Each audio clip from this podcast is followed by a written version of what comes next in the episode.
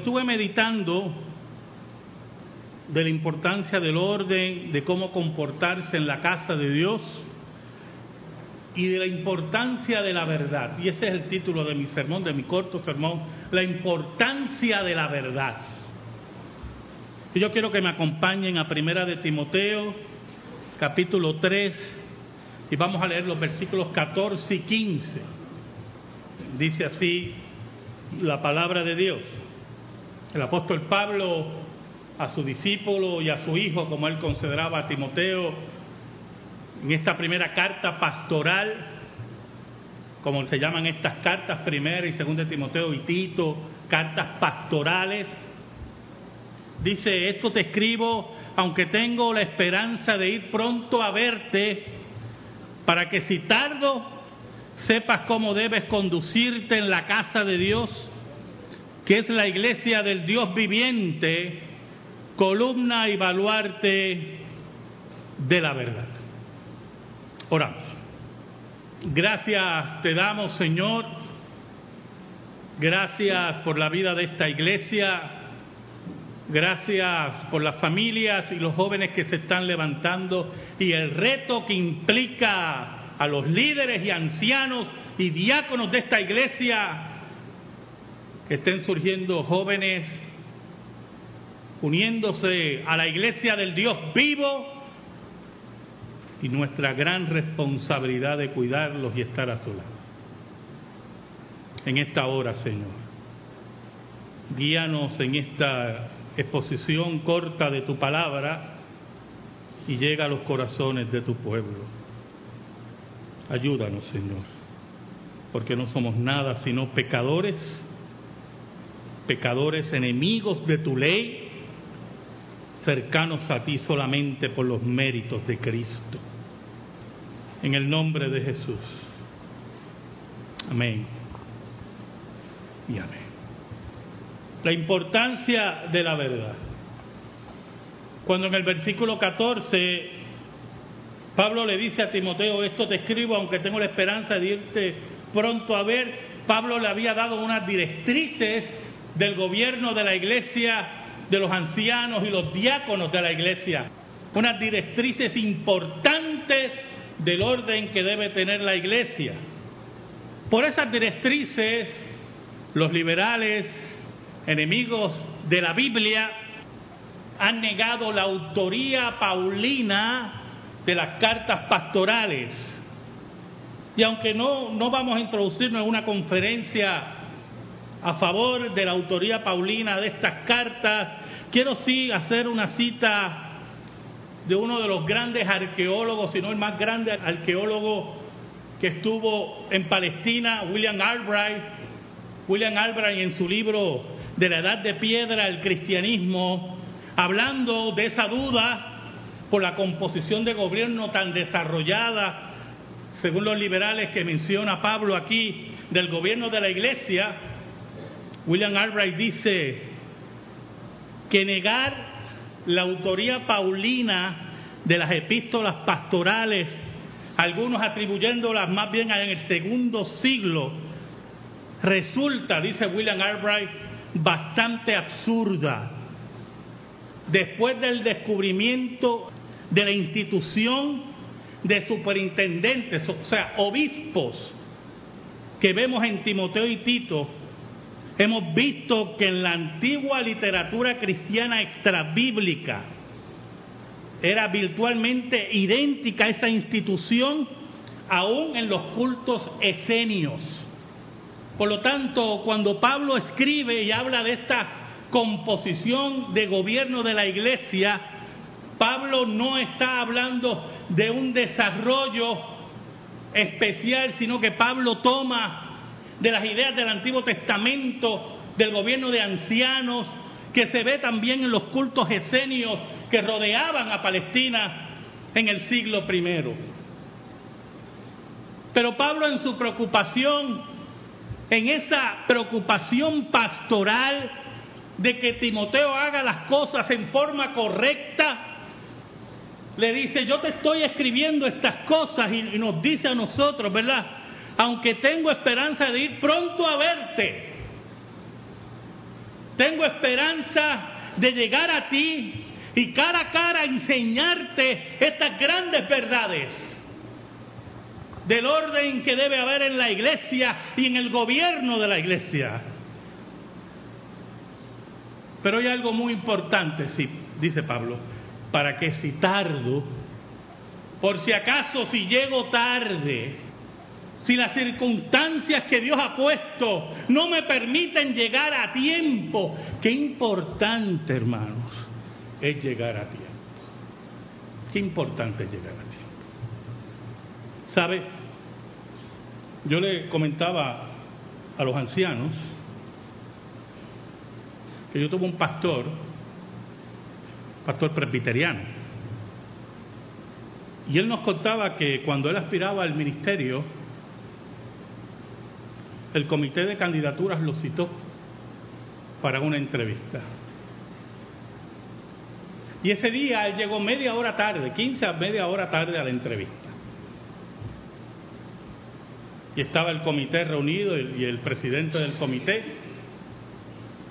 Se sienta el pastor, el candidato al ministerio, y el pastor que preside el comité le dijo estas palabras, sin mediar más nada. Bueno, como usted ve, pues usted ha llegado tarde y aparentemente usted no está cogiendo en serio esto del ministerio.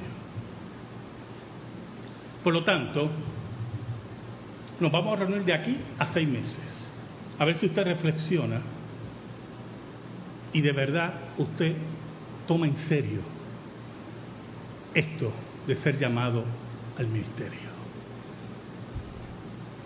Él nos cuenta que eso fue lo único que le dijeron. Buenas tardes, que Dios lo bendiga mucho. Él se levantó, estaba molesto, rabioso, espuma por la boca, y como él era, no lo dudo, pero después reflexionó, ¿a dónde estaba?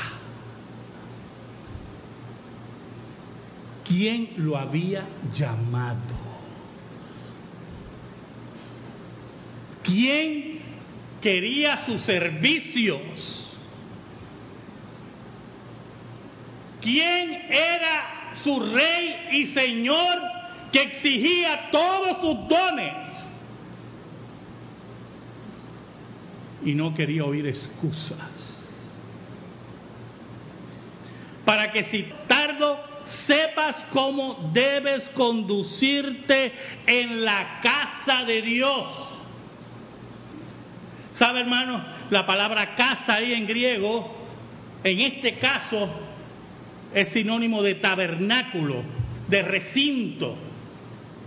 La iglesia de Dios es el tabernáculo de Dios donde Dios se posa, que es la iglesia del Dios viviente, a diferencia de los cultos paganos que rodeaban a Timoteo la iglesia de Cristo era la iglesia del Dios viviente. Y yo quiero decirle a estos jóvenes en esta tarde que ellos se unen a la iglesia del Dios viviente.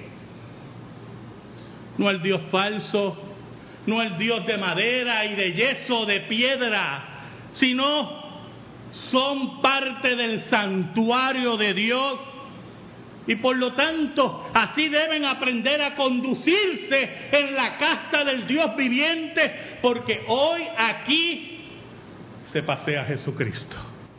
Los cultos que rodeaban a Timoteo eran cultos de dioses muertos, de dioses que no hablaban, de dioses que tenían que ser cargados. Pero aún más, vamos a complicar el cuadro. Muchos de esos dioses tenían oráculos, centros donde la gente iba y las sacerdotisas recibían la visita del Dios, eran bautizadas por ese Dios y empezaban a hablar en lenguas, más bien en jeringosa, y venían, interpretaban y así ellos sabían la voluntad de ese Dios.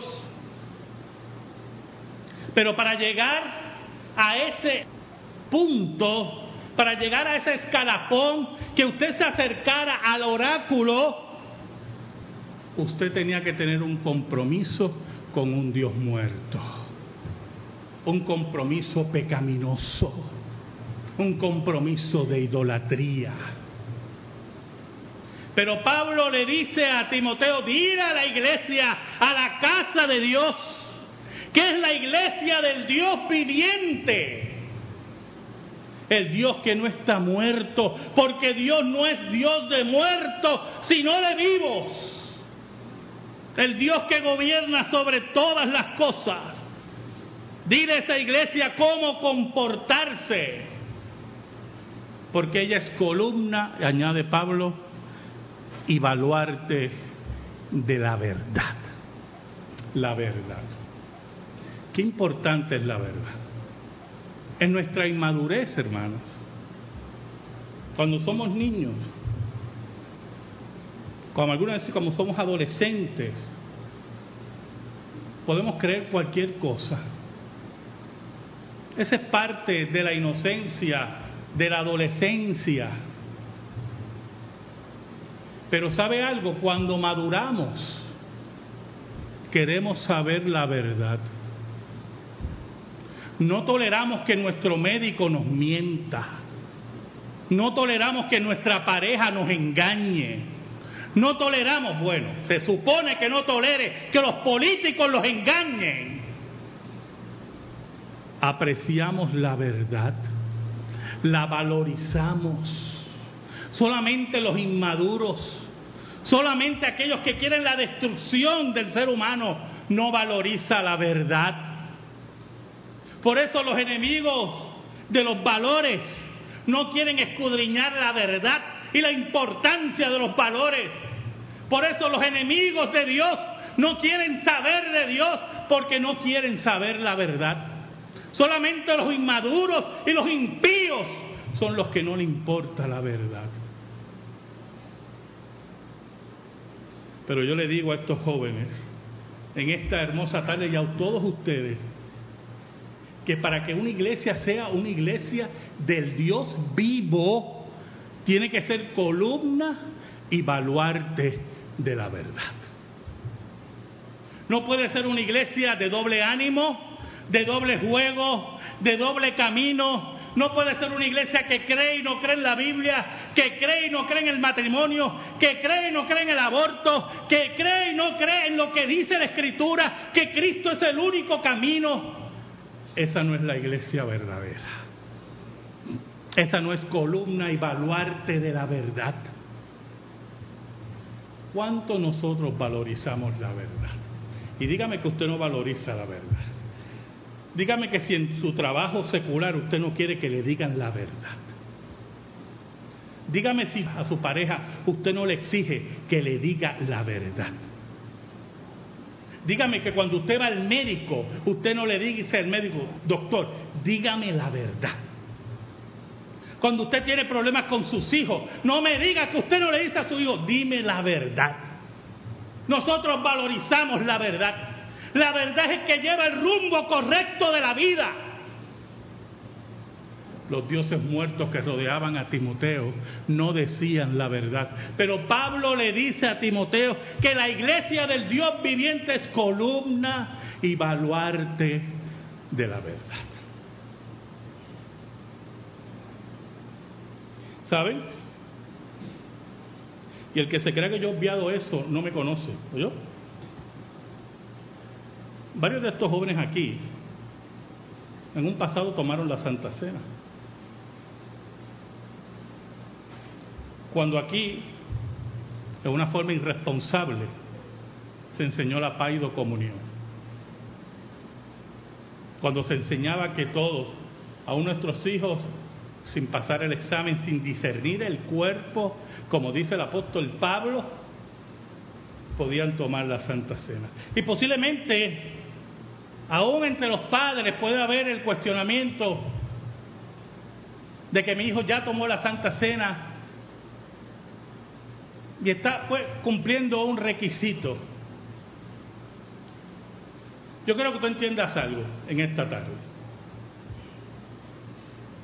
Toda práctica pasada que no es bíblica es totalmente descartada por la palabra de Dios y por la práctica bíblica de esta congregación y es responsabilidad última de este consistorio y de este pastor. Y número dos,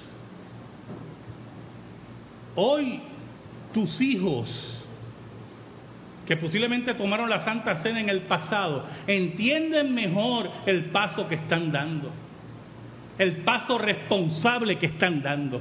Pero no solamente porque es un paso responsable y porque debe ser de conciencia se debe dar, sino porque a la luz de la Escritura, que es nuestra única regla de fe y conducta, y nosotros como iglesia, como baluarte y columna de la verdad, ella nos enseña que el sacramento de ratificación del pacto, porque ustedes van a tomar el sacramento de ratificar el pacto, ese pacto que sus padres hicieron con Dios cuando los trajeron a las aguas bautismales y ustedes reciben la señal del pacto en ese bautismo. Hoy ustedes ratifican ese bautismo y nuevamente lo repetirán y ratificarán ese pacto delante de Dios, el nuevo pacto con Dios y asumen una responsabilidad ante Dios y ante su iglesia que es columna y baluarte de la verdad. Hoy recibirán el beneficio de un medio de gracia que es totalmente un misterio en el cual Dios fortalecerá su vida, irá penetrando en su vida y unido a la predicación de la palabra y la oración, ustedes irán creciendo en la fe que una vez fue dada a los santos. ¿Saben, hermano? Si usted va a una tienda, escuche bien, y el artículo vale 24.99. Olvídese del IBU que no va a entrar en ese cálculo. ¿ok? Y el artículo vale 24.99 y a usted le cobran 27.99, usted se va a ofender porque le mintieron. Porque el anuncio decía 24.99 y en la caja decía 27.99. Y usted se va a molestar y va a reclamar por tres tristes dólares. Yo sé lo que pensó ahora, no son tan tristes, pastor. ¿Sabes algo?